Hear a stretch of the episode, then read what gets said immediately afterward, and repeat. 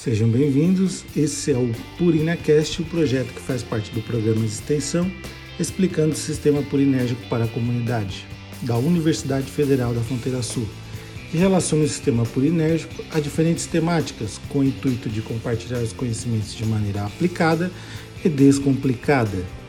E nesse mês de outubro, em alusão ao Outubro Rosa, trouxemos a professora doutora Sara Franco. Fala o nome inteiro, professora. Sara Franco Vieira de Oliveira Maciel. Sim.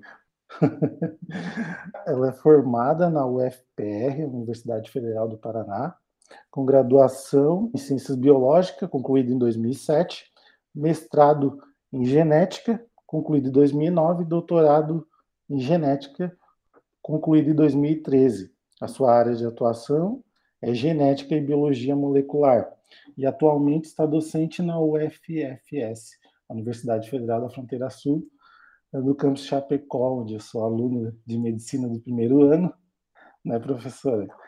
Sim, mas eu também é, trabalho com a enfermagem e também com a pós-graduação a nível de mestrado uh, na Federal da Fronteira Sul, em Ciências Biomédicas.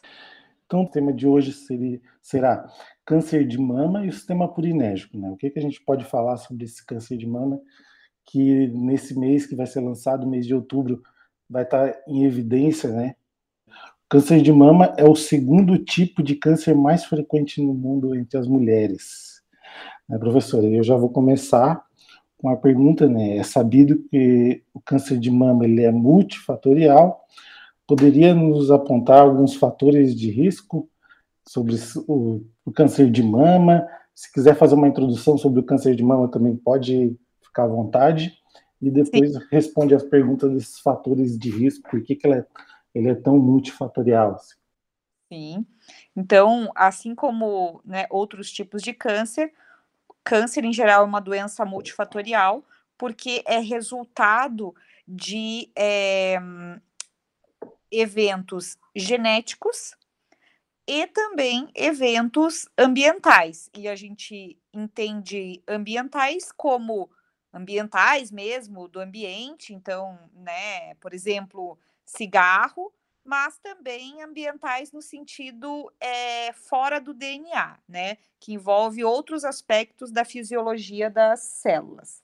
Então, todos os cânceres, de maneira geral, são multifatoriais e eles ocorrem, né, por uma atuação conjunta, né, de mutações em genes essas mutações podem ser hereditárias, no caso de cânceres hereditários, que correspondem à minoria dos casos, inclusive a minoria dos casos de câncer de mama, mas também podem ser mutações somáticas, mutações que ocorrem apenas nas células da mama ao longo da nossa vida, tá? E também uh, esses fatores, né, externos ao, aos genes, ao DNA, que também aumentam ou diminuem o risco, tá? Essas mutações, então, elas é, têm como principal fator de risco, na verdade, a nossa idade, porque elas vão acontecer. O fato é que as nossas células né, estão sujeitas a mutações no nosso DNA. Então, quanto maior a idade do indivíduo, e no caso do câncer de mama, principalmente pós-menopausa, é maior o risco de se desenvolver câncer em diversos sítios, incluindo a mama. E no caso do câncer de mama, a gente fala muito da pós-menopausa, porque as células da mama elas são muito sujeitas a variações hormonais. E essas variações hormonais elas ocorrem de maneira fisiológica no organismo das mulheres, né? Devido a toda a questão né, envolvida em é, preparação do organismo para é, ovulação, gestação, amamentação. Então, tem essa questão do, do é, climatério, né? Em que a mulher para de, de ter essas variações é, hormonais periódicas, e isso é, acaba sendo um fator de risco importante. Então, além da idade, os principais fatores de risco bem conhecidos, né, para desenvolvimento de câncer de mama é obesidade, sobrepeso e inatividade física, tá? Então, é, são fatores de risco muito importantes por causa que as células da mama elas estão sujeitas à ação de hormônios que têm como base, né, uh, moléculas que são muito semelhantes às moléculas de gordura, tá? Então, por isso que a obesidade é um fator de risco muito significativo e também a falta de exercício físico. As questões que envolvem, né, uh, que podem levar uma menopausa mais precoce ou mais tardia, e esses, esse estilo de vida relacionado aos hábitos reprodutivos da mulher também são importantes. Então, por exemplo, uma menina que tem uma, uma menarca precoce, né, antes de 12 anos, ou uma mulher que tem uma menopausa tardia também seria fator de risco. Quanto mais tempo ela tiver ali uh, sujeita a essas variações hormonais, né, relacionados a principalmente estrogênio e progesterona nas células da mama, pior é para a saúde né, genética das células da mama. E também tem outros fatores, ter filhos, tá? A, amamentar, amamentar sendo um fator protetivo. É, Existem algumas lesões de mama que são benignas, que não são né, câncer, mas que podem aumentar o risco de vir a se desenvolver câncer. Então, por isso que uma, um acompanhamento né, ginecológico, que inclui a saúde da mama, com frequência, né, de maneira é, periódica, é bem importante para acompanhar possíveis lesões que podem vir a gerar tumores malignos. É até legal a professora tocar nesse assunto e, e às vezes acontece muito nas ESF, as pessoas virem assustadas com os, com os exames de mamografia por causa de algum nódulo e tudo mais. A professora poderia explicar que às vezes não necessariamente ele é maligno, né? Sim, com certeza. É, existem várias lesões na mama que podem acontecer e não necessariamente são câncer, não necessariamente são tumor, e também caso seja um, um, tumor, por exemplo, não necessariamente pode virar um, um, tumor maligno, mas é importante fazer o acompanhamento dessas lesões, tá? E isso acontece, esse tipo de lesão, nódulos, cistos, até tumores benignos, por exemplo, um tumor bem é, relativamente comum é o fibroadenoma, que é um tumor, mas é diferente de um tumor maligno que teria capacidade de invadir tecidos adjacentes, que é característica do tumor maligno, né? O tumor benigno, ele tem uma atividade proliferativa e de crescimento celular aumentado, mas ele fica restrito ali ao seu sítio original, ele não invade membrana basal, então ele não atinge outros tecidos. Por exemplo, fibroadenoma é um tumor benigno. É importante acompanhar? Sim, porque ele pode crescer, né? Pode gerar dor, pode gerar alteração estética, e alguns fibroadenomas podem ser lesões é, pré-malignas, mas assim, a chance é muito baixa. De qualquer maneira, são achados, né, de exames de imagem que precisam ser acompanhados, eventualmente fazer a retirada, fazer uma biópsia, mas não é uh, sinônimo, né, de câncer e não é para se desesperar. Por isso que quanto melhor for o acompanhamento da, né, da morfologia ali é, da mama e de aspectos que podem ser evidenciados em é, exame de imagem, melhor é para essa, essa mulher, porque eventualmente, se acontecer alguma alteração, ela pode intervir, né, uh, no momento oportuno, tá? E os melhores exames de imagem, tá? Para é, avaliar esse tipo de lesão, esses tipos de lesões na mama, são a mamografia e o ultrassom das mamas, tá? O exame de, de apalpação da mama, né, autoexame ou até exame feito pelo profissional de saúde, também é importante, mas não quer dizer que um, um, um exame de toque uh, que não tenha nenhuma alteração é, não vá apresentar é, alterações em exame de imagem, porque às vezes alguns nódulos, cistos, tumores e até câncer, devido à localização na mama ou ao tamanho, eles não são perceptíveis apenas com o toque, tá? Então, é um conjunto realmente de medidas de screening, né, digamos, para é, se tiver algum tumor, pegar ele o mais inicial possível. É, eu até, eu até às vezes ouço né, de profissionais da saúde, ah, a maioria dos diagnósticos às vezes é feito pela mulher em casa, pelo toque e tudo mais, e essa fala tem que vir com, com essa fala, né? Não necessariamente vamos esperar só pelo toque para descobrir se tem alguma coisa. Tem que, tem que fazer o exame preventivo ali. Exato. Normalmente, quando, quando você sente o, o, o, a lesão, não vou falar necessariamente tumor, porque a gente só vai ter certeza se é um tumor e se é um câncer após fazer uma biópsia, né? Mas é, quando normalmente quando você já sente a lesão, ou é porque ela está muito externa, né? Muito próximo ali do, da pele, então é por causa da localização dela, então também não necessariamente é o fim do mundo mas, no caso, se for realmente um câncer, você sente ele porque ele já está num tamanho significativo que você consegue apalpar. E isso não é bom. Então, esses métodos de imagem, que devem ser feitos mesmo na ausência de qualquer sintoma, devem ser feitos de maneira profilática realmente, é, e, e, frequente, né, a cada ano ou no máximo a cada dois anos, é, a partir né, de, de certa idade, uh, eles permitem identificar, né? Então, lesões num tamanho ainda muito menor, e se for um tumor, vai ser um tumor bem mais inicial, né? A gente poderia entrar, então, uh, nos, nos, tipos, nos tipos que, que tem esses carcinomas, né? Nos, nos subtipos. Com certeza. Então, a gente que estuda há um pouco mais de tempo esse, essa doença, percebe o quanto mudou alguns aspectos, tanto da classificação e até do da terapêutica e prognóstico, e isso é bem interessante, tá? E no caso do câncer de mama mudou bastante. Então, em relação à classificação, né? Em primeiro lugar, a maioria dos tumores malignos da mama são carcinomas, ou seja, tem origem a partir de células uh, de origem epitelial, né? Desses carcinomas, a maioria são carcinomas ductais, tá?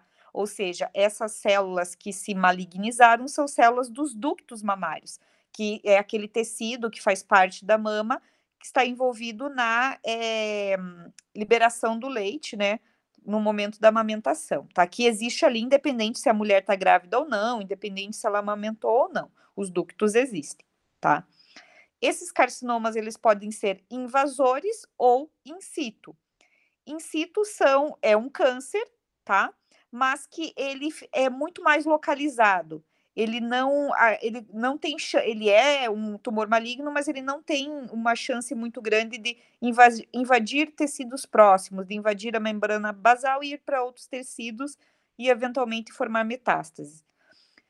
Mas uh, os cânceres invasivos, né, por, ser, por exemplo, carcinoma ductal invasivo, que é o subtipo mais frequente de câncer invasivo, esse sim tem um risco maior de invadir tecidos próximos, de sair daquele ducto, ir para tecidos próximos na mama e formar metástases em outros tecidos, né? Inicialmente em linfonodos e uh, posteriormente em outros órgãos, tá? Existem também outros subtipos histológicos de câncer de mama, dependendo da origem é, inicial dessa, desse tumor. Então, a maioria tem origem nos ductos, mas existem também é, tumores é, malignos que têm origem nos lobos da mama, tá? Lobos, lóbulos da mama, que são os carcinomas lobulares, são menos frequentes. Existem também outros subtipos mais específicos, por exemplo, carcinoma mucinoso, carcinoma tubular, é, carcinoma inflamatório, que é uma doença com um prognóstico um pouco pior, mas é bem raro. É, doença de Page, que é uma doença na qual a lesão ela ocorre no mamilo, tá? Então a origem é nas células ductais do mamilo. Então, tudo isso depende, essa classificação depende se o tumor tem ou não a capacidade de invadir é, a membrana basal e uma maior chance de é, invadir outros tecidos e formar metástases, e também do sítio de origem inicial desse tumor. Mas, como eu vinha dizendo para você, né, é, a, mais recentemente, cerca de vai, 15 anos, né, talvez um pouco mais, essa classificação histológica, ela, ela é importante, né? Mas outro tipo de classificação do câncer de mama ganhou uma importância muito grande, inicialmente na pesquisa e atualmente isso é muito bom, né?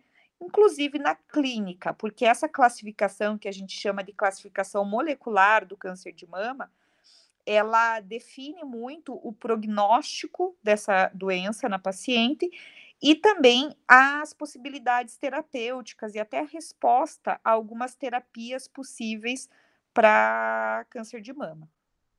Então, esses subtipos moleculares do câncer de mama, eles são é, organizados, tá? Em marcadores moleculares que já se conheciam, né? Que eram importantes para os tumores de mama. Então, principalmente a expressão de receptor de estrogênio é um marcador que é, esses subtipos moleculares levam em consideração no momento da sua classificação. É, o receptor de progesterona, que são os receptores na qual os principais hormônios envolvidos né, na, na mama vão se ligar para exercer seu efeito de proliferação, crescimento celular. O, um outro marcador é o receptor do fator de crescimento epidermal, que a gente chama de HER2 ou HER2, tá? Que está envolvido muito na, na ativação de via proliferativa das células da mama. E também outro marcador, que é um marcador de índice mitótico, esse não, não serve só para câncer de mama, mas ele tem uma importância grande na classificação molecular, que é o KI67. Ele, ele indica índice mitótico, ou seja, essas células se dividem mais ou menos. Então, esses quatro né, marcadores, né, receptor de estrogênio, progesterona, expressão e amplificação de HER2 e é, índice do KI67, eles definem os tumores de mama em quatro subtipos, que são os subtipos luminal A, luminal B, HER2 positivo e triplo negativos. Existe um pouco de variação, né, desses subtipos, né, em relação ao detalhamento, né, da classificação, mas de maneira geral na clínica é isso. E esses subtipos, eles é, conferem prognósticos diferentes, então, normalmente, os é, tumores luminais, especificamente luminal A, têm um, me um melhor prognóstico, eles são menos, costumam ser menos invasivos, né? Formam uma chance menor de formar metástase, e isso reflete também na terapêutica. Uh, e os tumores HER2 positivo e triplo negativo são os de pior prognóstico, tá? Por fa pelo fato de serem mais invasivos, de é, terem uma chance maior de formar metástases mas também devido às possibilidades terapêuticas, tá? Então, essas possibilidades terapêuticas que eu falo, por exemplo, os triplo negativos, é, é um tipo de tumor que, na verdade, a terapêutica atual para esse tipo de tumor é basicamente a cirurgia, que é feita para todos os tipos, seguida de quimioterapia ou, né, antes quimioterapia, daí depende, né, do, ali como o, o médico vai conduzir, então uma quimioterapia antes da cirurgia ou após a cirurgia, mas são basicamente as duas principais possibilidades terapêuticas, especialmente se a gente for falar em saúde pública, para esse tipo de tumor, que é um tumor bastante agressivo, tá? Já para tumores luminais, luminal A, por exemplo, é, a paciente consegue fazer a cirurgia, eventualmente fazer uma quimioterapia, mas às vezes ela nem é necessária, tá? É, faz radioterapia também, esqueci de falar da radioterapia no, no triplo negativo. Mas ela pode se beneficiar também do bloqueio dessa sinalização hormonal. Então, bloqueio do, da atuação do estrogênio e da ação da progesterona, tá? porque ela tem a expressão desses receptores. Então, esses receptores, eh, né, a sinalização pelos hormônios, né, estrogênio e progesterona, foi importante para o desenvolvimento desse câncer. Então, bloquear com tamoxifeno, inibidor de aromatase, que são hormonoterapias, né, é, tem um, um efeito importante, tá? Já no triplo negativo, você não faz essa, esse tipo de terapêutica, porque o próprio tumor ele não expressa esses receptores. Então, é um tumor no qual a ação do estrogênio e da progesterona foi menor. Então, você não tem por que bloquear, porque não vai adiantar muito, tá? Então, só um exemplo aqui bem distante um do outro, né? Mas já, por exemplo, os tumores que expressam HER2, tá? Os HER2 positivos, apesar de serem tumores mais invasivos, com uma proliferação maior, são tumores que o tratamento se beneficia de, é, obviamente, cirurgia, eventualmente quimioterapia, mas também existe anticorpo monoclonal específico para bloquear a ação desse receptor, do HER2.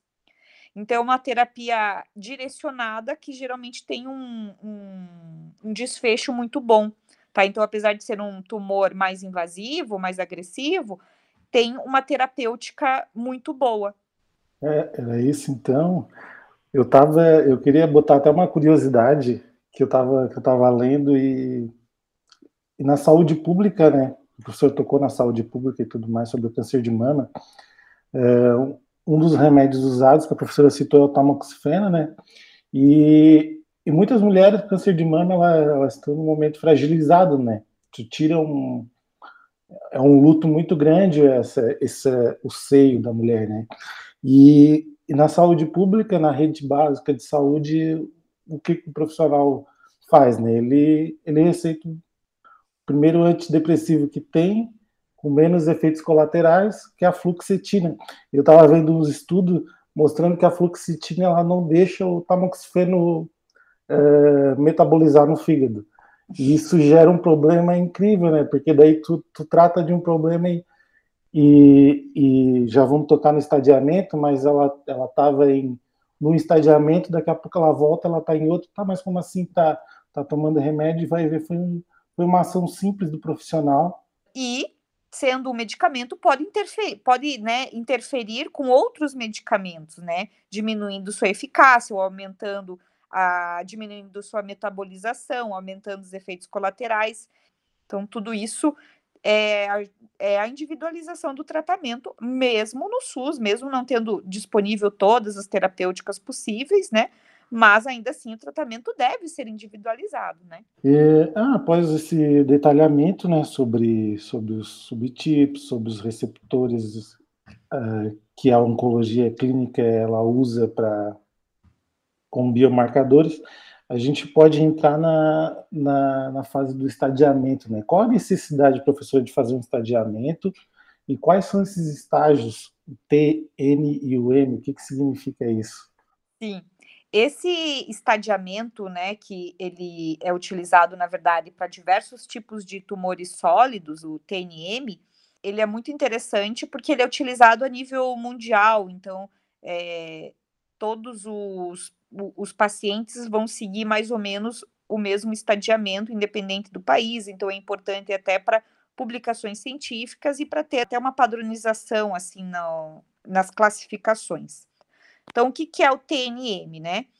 É, é um, um estadiamento, uma classificação de agressividade daquele tumor no paciente, uh, ou de avanço da doença naquele paciente, com base em três parâmetros, que é o tamanho do tumor, então tem toda uma definição de qual a medida né, que você vai utilizar para definir o tamanho, o N se refere ao envolvimento de metástases regionais, e no caso, no, em muitos cânceres, né, no caso do câncer de mama, essas metástases regionais ocorrem principalmente em linfonodos, especialmente linfonodos axilares ou da própria mama, né, da cadeia mamária interna.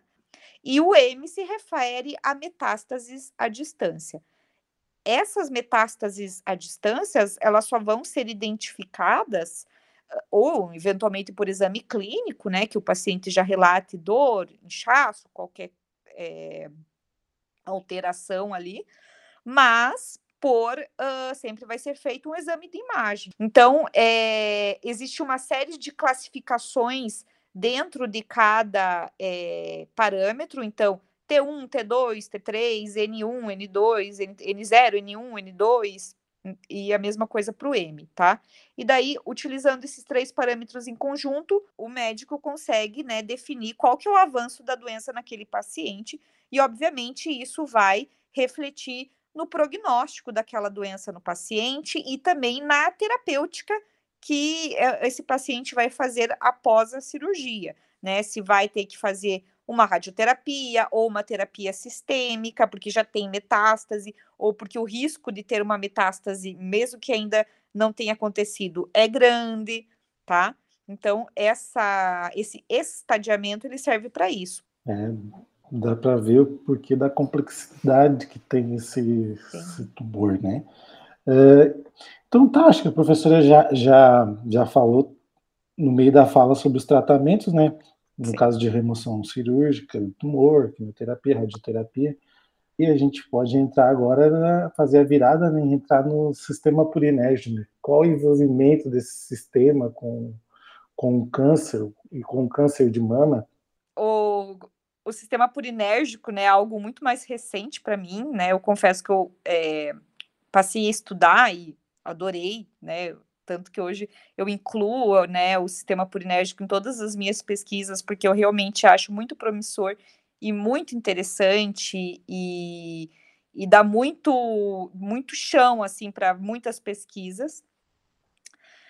Mas é a primeira vez que você entra em contato é realmente como assim, né? Como é que o que, que esse ATP tá fazendo ali? Se, por que, que ele não tá lá dentro da mitocôndria, né? Não tô entendendo mais nada, tudo que eu aprendi em bioquímica, então não serve mais. Mas não é isso, né? O ATP a gente conhece muito mais como sua função por molécula né, de troca energética, né, quando ele está intracelular, dentro da mitocôndria, mas também o ATP, e essa, essa descoberta é mais recente, né, não tão recente, mas mais recente, a partir da, mais ou menos da década de 70, que se identificou a presença de ATP extracelular, tá? ATP fora da célula, tá? E por que, que esse ATP está ali fora da célula? Tem diversos, diversas explicações. Uma delas é quando a célula é, sofre lise, né? Então, é um sinal de dano celular, dano no tecido, porque a célula sofreu lise e o ATP foi para fora da célula, tá? Mas também existem é, moléculas, né, na membrana das células que jogam o ATP para fora, né, de maneira sistemática, não é relacionada à morte celular, lise celular, tá? Então, existem canais que levam esse ATP para fora. Ou seja, o ATP em condições fisiológicas, ele desenvolve, desempenha funções fora da célula, tá? Então ele tem a função de moeda energética, mas ele também tem essa função fora da célula. Função qual é essa, né? Principalmente na sinalização extracelular, ou seja, no envio de sinais de uma célula para outra dentro de um tecido. Comunicação extracelular principalmente a que está relacionado esse ATP, né? Então, ATP fora da célula normalmente indica uma situação de dano celular e também é um sinal principalmente pró-inflamatório, tá? Então, esse ATP fora da célula, ele é o agonista, digamos, a molécula que vai se ligar em alguém. Se liga em quem? Há receptores que estão presentes na membrana, da, na verdade, de todas as células.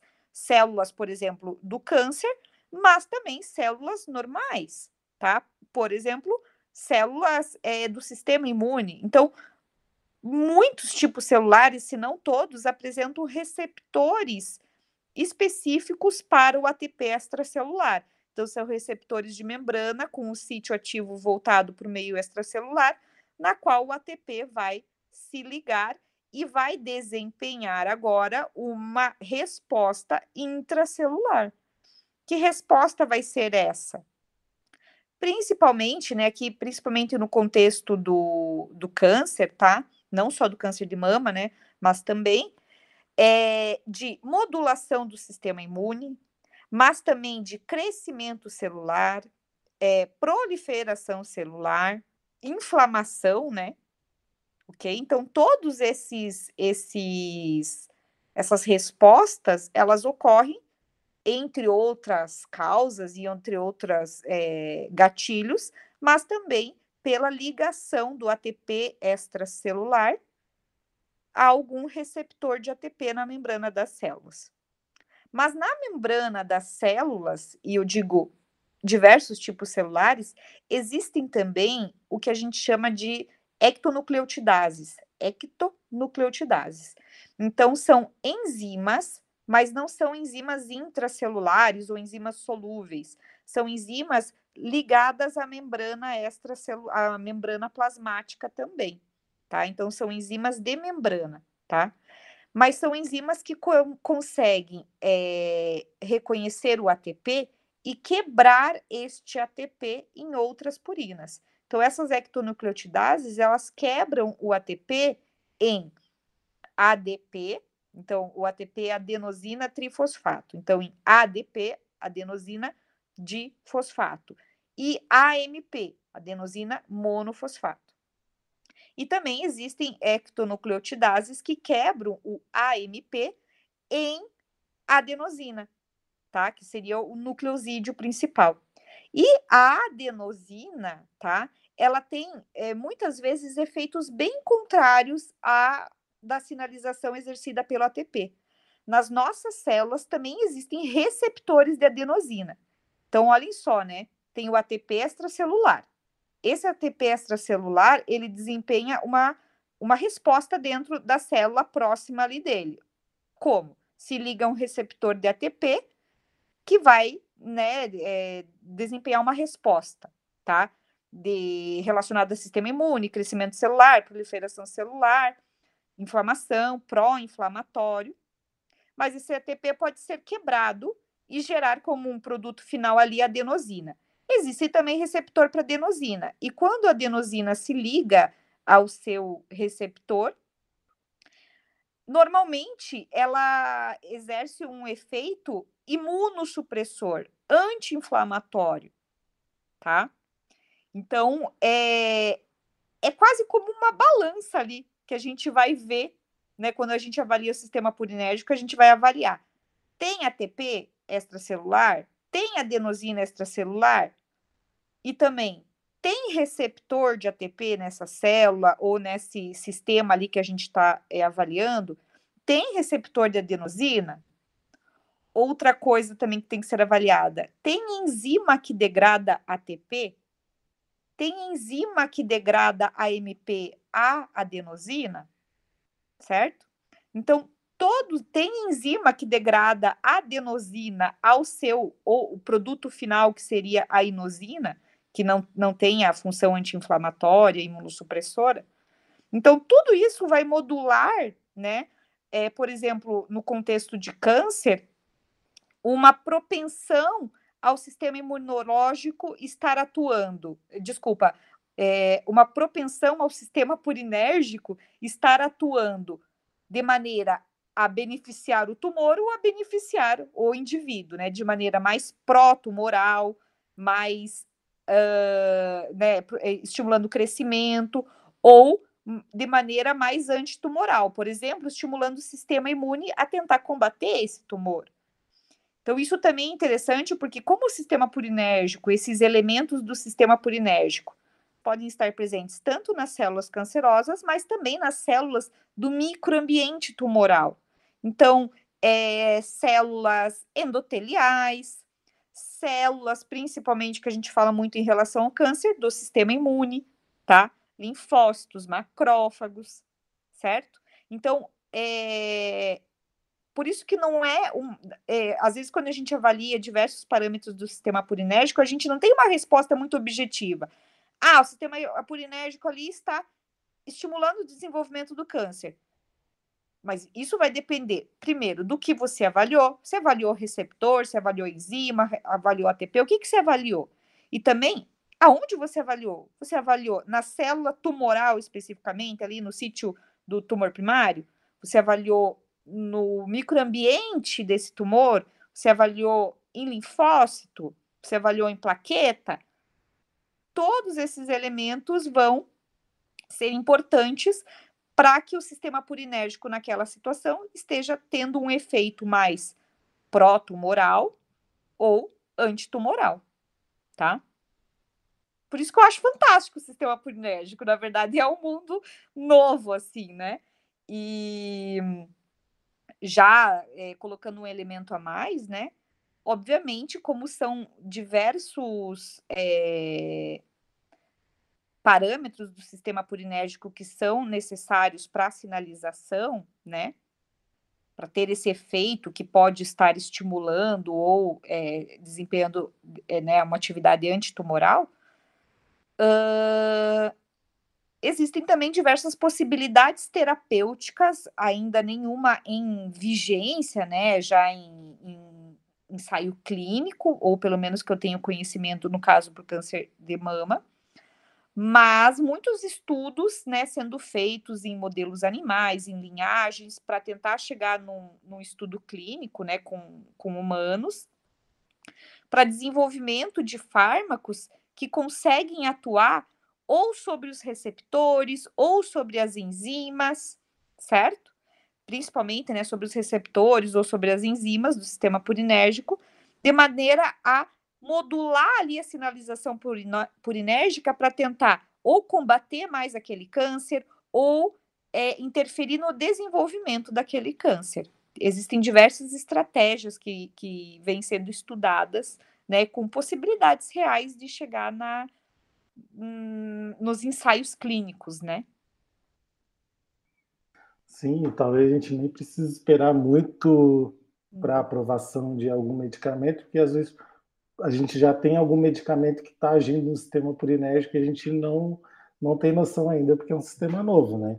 Exato, Gisele. Então, por exemplo, tem vários medicamentos que já eram utilizados, mas que depois, com os estudos envolvendo o sistema purinérgico, que são mais recentes, descobriu-se que esses medicamentos eles acabam interferindo no sistema purinérgico, tá? Então, até, né, infelizmente, atualmente a gente fala muito desse medicamento mais de uma maneira mais até negativa, mas a ivermectina, tá?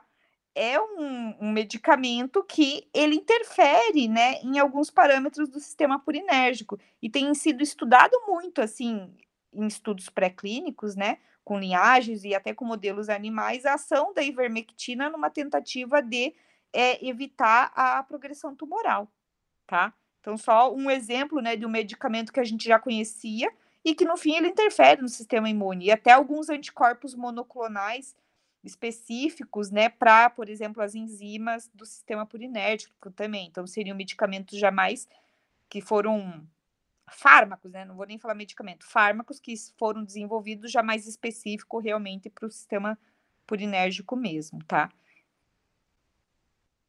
É isso aí. Como a professora disse, ainda está em estudos, né? Pessoal que está ouvindo. E acho que a gente poderia encerrar por aqui, professora. Acho que foi Sim. falado, abarcando tudo, né? E, e assim, quem, quem ouviu esse podcast, quem se identificou, é, vamos, vamos procurar né, o rastreamento, ir, ir até o posto de saúde, a unidade básica de saúde, pedir para pedir para fazer a mamografia, fazer o rastreamento. Esse é um mês, mês de outubro é um mês que tem de conscientização, mas não é só no mês de outubro. Sim, eu para finalizar, né, eu vou falar que assim como outros cânceres, o câncer de mama não é uma sentença de morte, porque como deu para perceber aqui, né, existem diferentes tipos de câncer de mama e uh, existem muitas possibilidades terapêuticas, tá? Nem sempre você vai ter a cura, mas é, é uma doença, né? São doenças muito tratáveis, tá? Mas a melhor é, opção ainda é a prevenção, evitar o câncer. Nem sempre consegue, porque é, como é multifatorial, a gente não consegue controlar tanto os fatores genéticos, né, aos quais nossas células estão sujeitas, mas a gente consegue prevenir com base nos nossos hábitos, né? né? Então, principalmente controlar o peso, é, evitar o tabagismo, o, o, consumo de álcool, né, fazer atividade física. Isso é um fato para câncer de mama. Não é blá blá blá de médico ou profissional da saúde, é verdade. Para câncer de mama e para outros tipos de câncer também. E além do mais, a, a melhor situação é se tiver câncer, descubra cedo. A melhor opção é pegar o câncer no início. Isso muda muito o prognóstico da doença, né? E até a, a, agressividade do tratamento ao qual essa mulher vai estar sujeita. Eu falo mulher, mas o câncer de mama também pode acontecer em homens, tá? Homens também têm epitélio mamário. É bem mais raro, mas pode acontecer. Um, e então, como que faz esse diagnóstico precoce? Exame ginecológico e de imagem de rotina a partir né, do que é preconizado né, em relação à idade e também, às vezes, alguns fatores de risco né, na família que acabam né, fazendo com que essa mulher tenha que fazer o rastreio mais cedo né, durante a vida dela. Mas, né, desde a adolescência, fazer exames né, mensais, é, desculpa, é, frequentes, né, recorrentes ao ginecologista, especialmente, e posteriormente fazer exames de imagem adequados, tá? Principalmente a mamografia, tá? Então, isso é a, é a, é a principal estratégia que a gente tem que adotar, é a melhor, porque consegue identificar o tumor num estágio, né, muito provavelmente inicial, tá? Não dá para esperar para câncer, não dá para esperar ter sintoma. Quando tem sintoma, significa que já está mais avançado. Não quer dizer que que vai morrer disso ou que não tem tratamento. Mas, né, a, as chances, né, de uma boa recuperação não são tão boas como quando você identifica a doença num estágio bem inicial. Então, por isso que sim, é bem importante, né, o outubro rosa para colocar esse assunto em voga, né? Ainda mais, é, inclusive na pandemia, que as pessoas estão evitando sair muito bem, né? Mas eventualmente a gente precisa sim fazer os nossos compromissos, né, com né, a, nossa saúde, tá? Então, é, atividade física, né, e também consultas com os médicos, né, é muito importante. É isso aí. Sensacional esse podcast.